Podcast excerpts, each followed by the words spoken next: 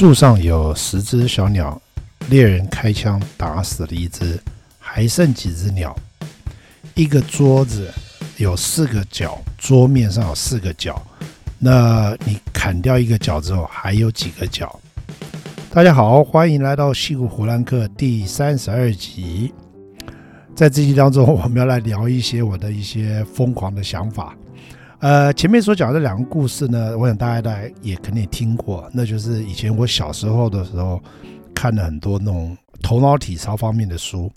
啊，那就像这种都是那种所谓的非典型的答案，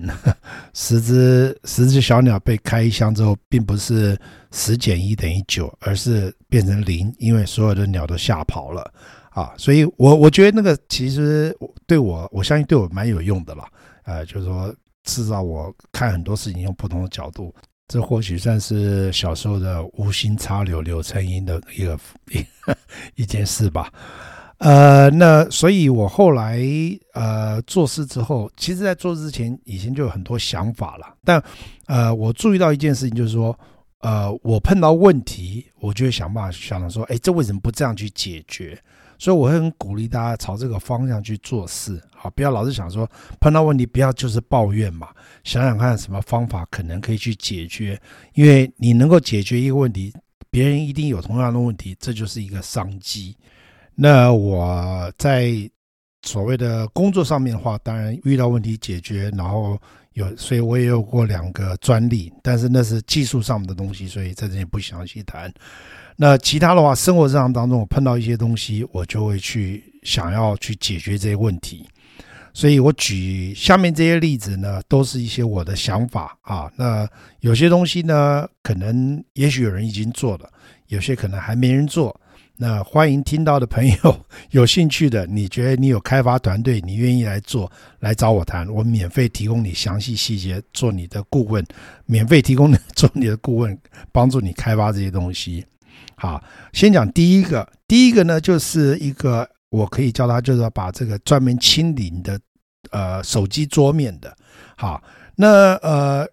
我不晓得这有没有人开发了，但我觉我想这东西是个需要的，就是说每一个人常常看到一个说啊，有个 App 不错，就去下载，下载用一用，神用完可能觉得说，嗯，好好吧，摆在那里也没去动它，所以说呃，每一个人的手机上可能有上百个 Apps。但是呢，就是又又符合 twenty eighty twenty rule，就是你只用了百分之二十啊，你百分之八十时间只用百分之二十，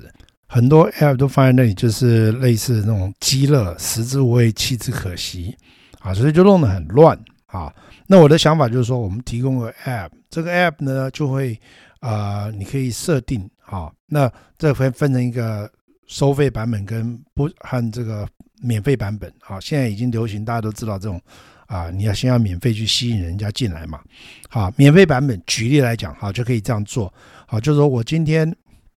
呃我的手机呃我设我装了你的 app 之后，然后我可以设定说，好每一个月好每一个月它自动会帮我去把我过去三个月好过去三个月从来没有碰到从来没有把它叫起来用过一次的 app。把它全部集合起来，放到一个 folder 去，放到一个一个档案夹去，然后放到那里去之后呢，然后同时六，我们就把它记下来说，这是几月几号把它放进来的。然后六个月后，这个档案夹哈，并没有在这个里面的东西都没有在用的时候啊，这时候我就把它全部 delete 掉，就把它全部删掉了。啊，其实删掉也没关系，因为在 APP 上面的话，Store 里面你还是你要再下载，你还是可以下载，所以并并不是问题。所以只是说它不会来占用你的桌面空间，呃，而且最重要，其实不是最重要，就是说不会把你的弄得很乱，搞不清楚什么东西在哪里。好，那至于所谓的收费版本的话，呃，比较复杂一点，呃，有兴趣人真的来找我谈，在这边一时半载讲不清楚，所以也不谈。好，那在下面一个 app 呢，是跟音乐有关的。好，这个 app 我后来我发现已经有人在做，但是我我当时想出来的时候，那时候是呃 iPad 刚出来的时候，我相信当时绝对没有人做这个东西。好，那时候是是这样，我有一次去去参加一个呃音乐会，那个音乐会是叫做 The Piano Guys，大家可能听过他们，就是一个组合，一个人弹钢琴，一个人拉拉小提琴的。好，那那就是发现到，就是说我注意到说，哎，譬如他翻翻这个翻页，好翻乐谱，那我就注意到翻乐谱，我就觉得说，哎，现在这样的话，那为什么不能把它把乐谱在这个 iPad 里面输入？反正 iPad 也可以听得到声音呐、啊，对不对？所以说就是等于说我今天弹钢琴呢，我把这个 iPad 放到我面前，我弹着弹着，它这个乐谱就会自动跑，然后等到。到该翻页的时候，就把它翻一页，然后同时下面一页就是，呃，一定会各留多一点几节在那在上面嘛。好，那就是这个点子，就是有关于这乐器方面的东西。我相信这个东西应该可能现在已经有人在做了，但是我当时就想到这个 app 哈。然后呃，另外一个 另外一个是比较好笑一点，就是比较好玩的啊，就是呃，你要讲大家看到那种呃。香港人喜欢叫打碟吧，就是就是你知道看到那个 DJ 啊，不是把那一个 turntable 就是一个那个唱盘一样的嘟嘟嘟嘟在那刷那个唱片嘛。好，那呃 rapper 不是，你看电电视电影里面都有那个 rapper 在玩那个东西。好，那我这个做法就很简单，那你就就可以呃做个 app，然后就是在。不管是手机或是你的 iPad 上面，就有两个这种 turntable 啊，就可以，你可以用手在上面滑，啊，你可以就可以呃幻想自己是一个 DJ 啊或者 rapper，好，那这也是一个我想我想是个蛮有意思的东西，啊，然后呃，所以这些都是一些简单的 app，那下面的我们要讲的就是比较复杂的一个，我这是一个一整套系统的 app。那这个整套系统的 App 呢，就是我当时也是因为需要，所以想出来的。啊，那当时需要想出来的是这样子，呃，我们家有就我有两个女儿，那我们平常有的时候，有的时候大家会说啊，呃，都会在冰箱上留纸条啊，我喂过狗了。啊，喂过大福了，啊，喂过谁了？或者说，啊，为了我们家四只狗，啊，那个谁吃了谁没吃，啊，就会会会会注明，哈。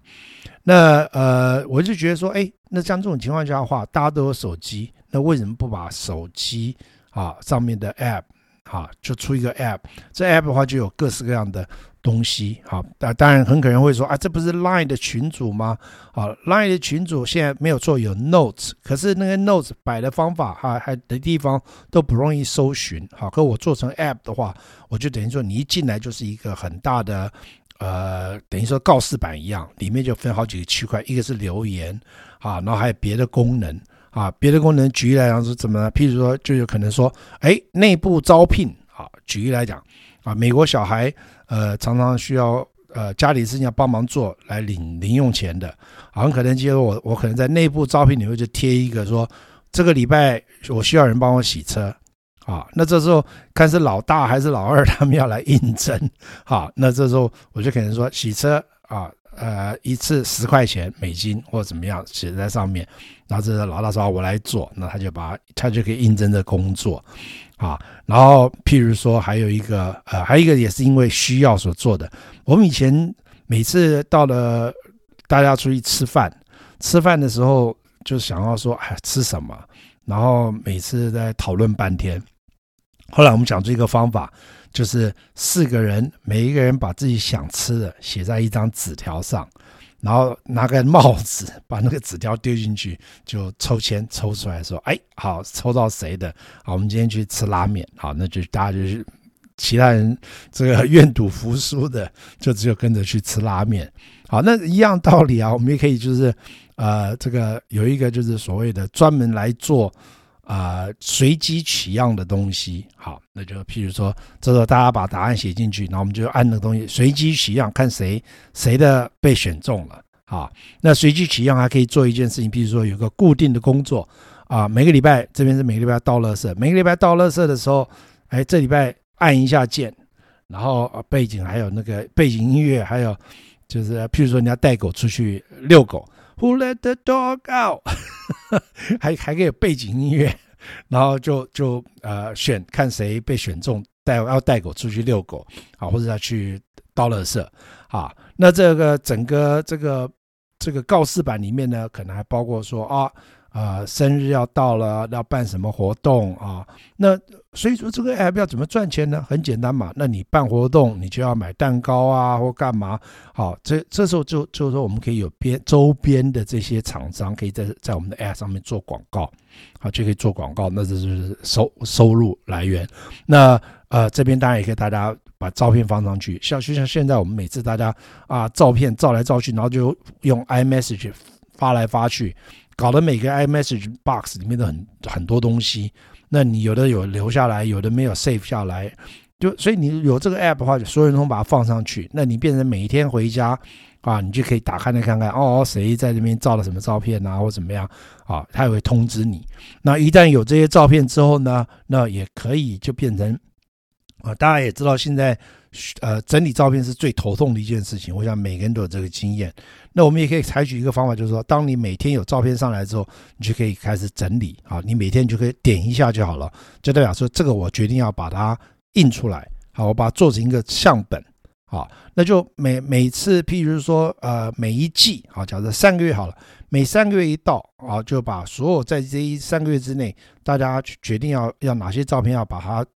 把它印出来保存的，因为相信我，这个很多时候纸张的保存还是比较有效的。因为你现在所看到的相片的档案，五十年后这个相片档案这种规格可能并不被未来的电脑所 support，你可能就有问题了。所以那这样这种话就是，哎，我们就可以跟那些啊、呃、这个制造相簿的人去去讨论啊，那就是这就是一个商机啊。那像这种就是一个蛮大的一个 app 就可以做。好，那下面一个 app 呢，是比较有些人听起来会觉得奇怪，但是我觉得这是一个很重要的 app。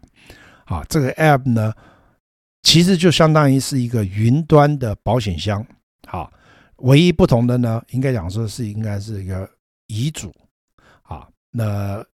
大家 不要觉得很奇怪，但是你想想看好了，你今天你是不是你可能都有遗嘱？你想好了你的财产分配，什么东西都写好了，可是有一样东西你有没有交代呢？你所有的 email 的账户、你的银行账户的密码，还有你的这个呃，你的 line 的密码或等等，有些东西你可能还是希望交代一下。那这些东西都你没有办法留下来啊，你那已经走了怎么办呢？好，那所以我呢，我的点子就是所谓的一个呃云端保险箱的概念。那是云端保险箱呢？就我用几个用一个实际例子来讲啊，假设啊有位张先生他跑来，他就跟我来申请这云端保险箱。首先申请费用全免，不要钱，你只要提供我你所有的个人资料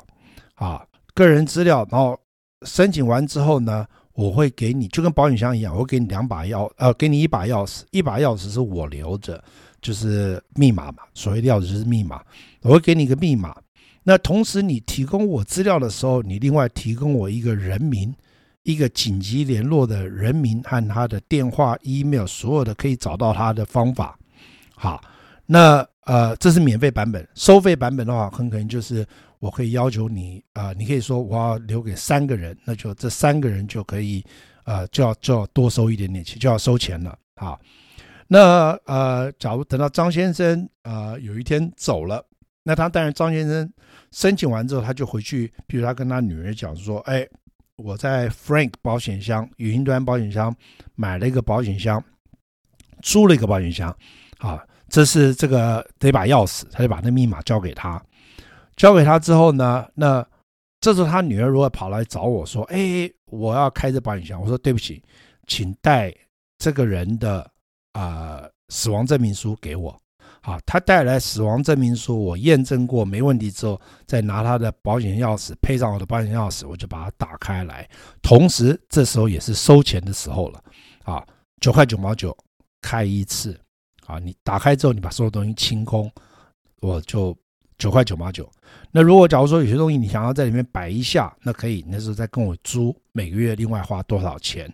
啊，等等，这些后面这个收费方法可以再去考虑。而且重要的是，后面还有很多周边商品啊、可以可以开发啊。你想想看啊、我们要求人家来存这种保险箱，反正免费嘛，所以一定很多人七早八早的都愿意来申请嘛，对不对？那反正他很可能四十岁就来了。那他来了之后呢，那你想想看，我们就可以在这云端保险箱这边，他可能啊，譬如说还是那句话，免费版本你只能来进来一次，你摆进去之后，你自己要来修改或干嘛的话，还是每一次要付钱。好，那或者是你可以来修改的时候，你不需要付钱，但是你就要接受我，我能够主动 push，我主动送一些广告给你。好，那这时候你想想看，有理财规划的啊，退休计划啊，呃，退休旅游啊，各式各样哈的啊，什么长照机构的等等这些商商家，都会是我们顾客，都可以来跟他做广告。好像这些呃来租云端保险箱的人去做广告，啊，所以这是都是另外开发可以赚钱的地方。那所以这就是一种呃一个所谓的云端保险箱的概念啊。那针对专对遗嘱方面，那我跟我一个朋友讲的时候，他说：“哇，他这个点子太棒了。”我问他为什么？他说：“你想想看呢，现代人有小三小四的，不是爱死你这个点子了吗？” 大家自己去想，详细为什么呢？不要学坏，不要学坏。OK，好，接下来讲一些震惊的点子好了。呃，前面也不是不震惊，只是比较好笑一点而已。好，下面讲一个比较认真的点子。这个点子呢是跟车有关啊。那这点是针对美国的环境，那我相信台湾很可能也是适用的啊。因为美国的小孩在十六七岁就可以开车了。啊，那他们也很兴奋，就赶快考到驾照就开车。那晚上要出去，就跟爸爸妈妈拿了钥匙就要出门。那爸爸妈妈其实就算不放心，可是还是必须给他们去。那我们的 App 就是分成两个版本，一个是装在父母亲这一端，一个装在小孩那一端。啊，小孩那端装上去的时候，父母亲会打上一个密码。啊，这个密码只要这个密码打进去之后，呃，这个 App 不能够被。就是手机的使用者不能把它删除，因为必须要打入这密码。好，那呃也不用担心所谓的隐私权问题，我们也不是要管你说小孩你去哪里玩，没有关系，我不会不管你这个。啊，那做法就是说，当小孩开车的时候，这个 app 呢就会注意到说，因为现在你知道 Google Map 这些资料都有的，哪一区是时速是多少，这些都数字都是。存在的，所以小孩在某个地方开车的时候，当他发现到他的车速超过这个标准车速，这个限速十迈以上啊，或十公里以上的时候，他就会先是第一次是先送一个警声，哔哔哔哔哔，提醒小孩慢下来。如果两次之后还是不能慢下来的话，这时就会直接送简讯到父母这一端。啊，就警告他说，就会告诉他说，我要送给你父母了。那父母知道小孩超速了，这父母可能就可以打电话去说你在干嘛啊，就会阻止他。啊，那就用这种方法。那呃，听起来很简单啊，但是一样，这有很多很多背后的商机在那里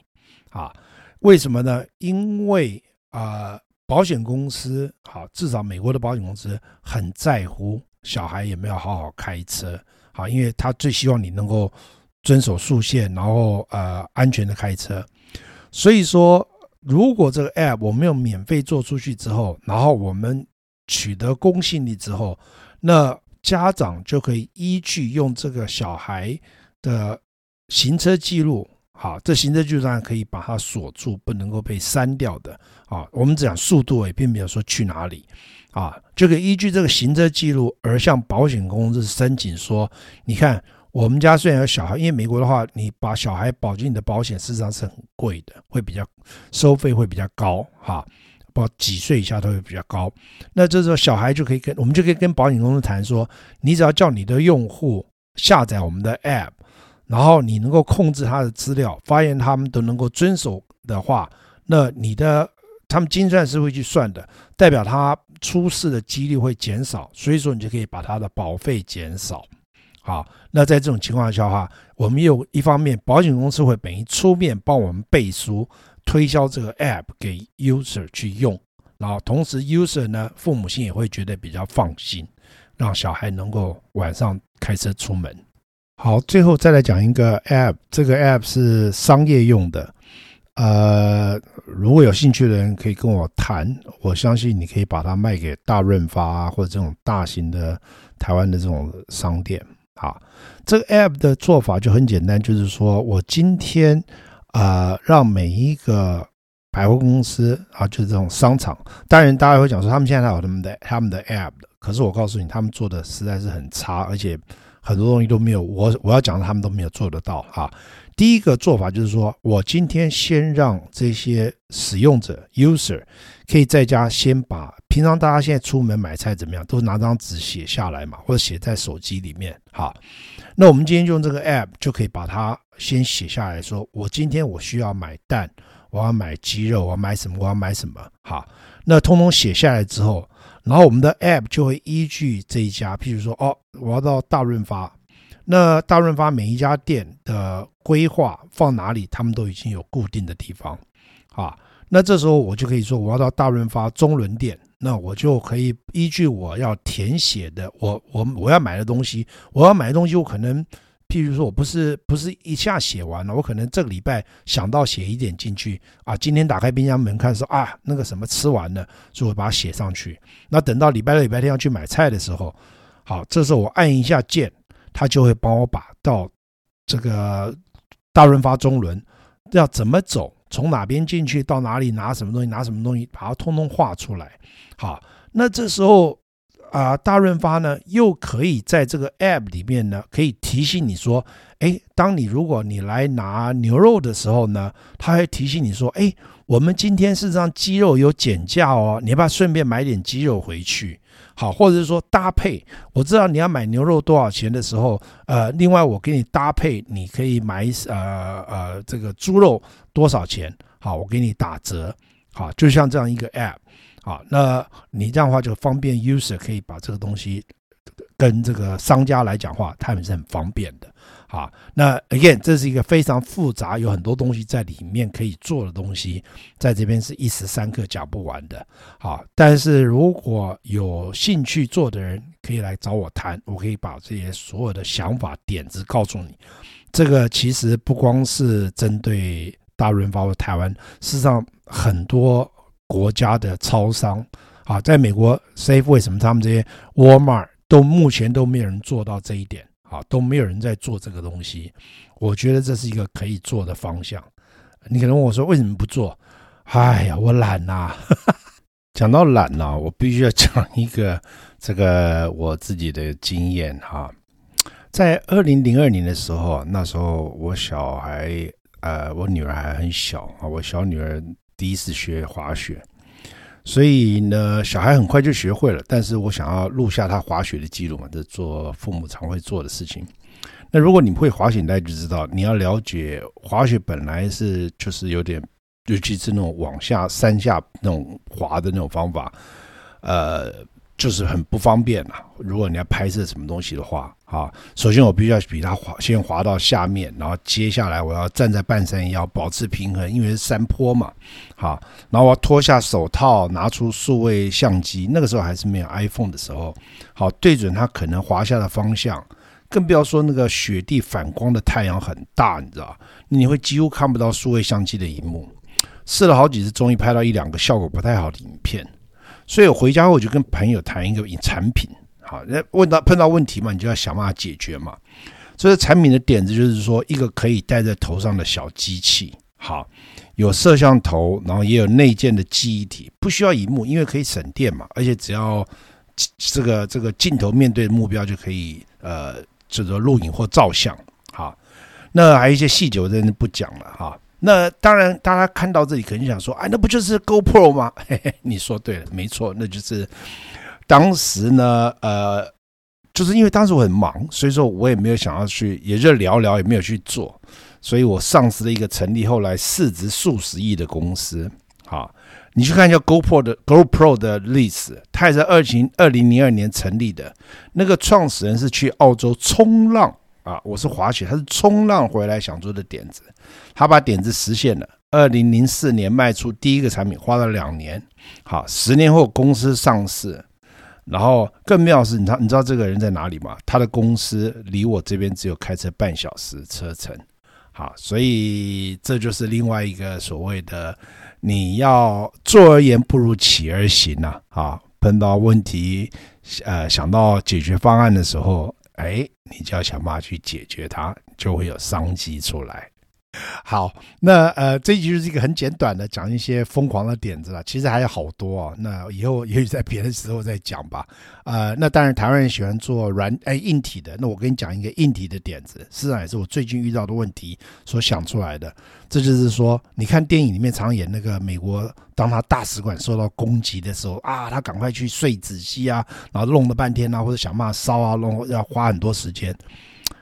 我觉得为什么现在的碎纸机速度这么慢，或是有没有别的？我相信有，一定有更好的方法。好，有这么样一个硬体，能够把所有东西往里面一丢，很快就去解决这个问题。我相信台湾这些做硬体这么聪明的人，应该可以想出来。这个市场又不大，你只要针对这些大使馆或是这些需要机密文件的地方的人去卖，而且可以卖很好的价钱。听了上面那些点子之后。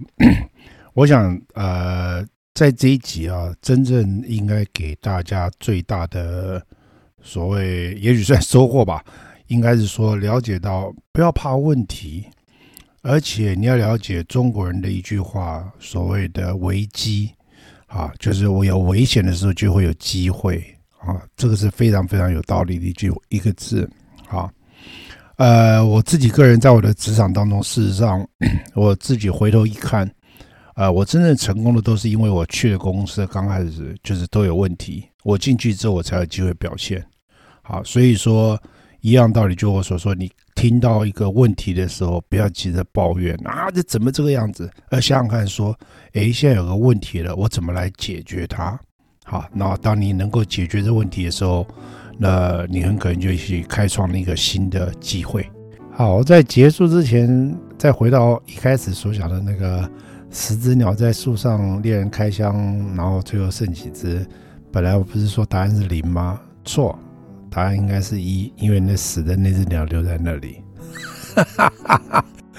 OK，好，这一集胡说八道一下就到这边结束，以后有机会再聊别的。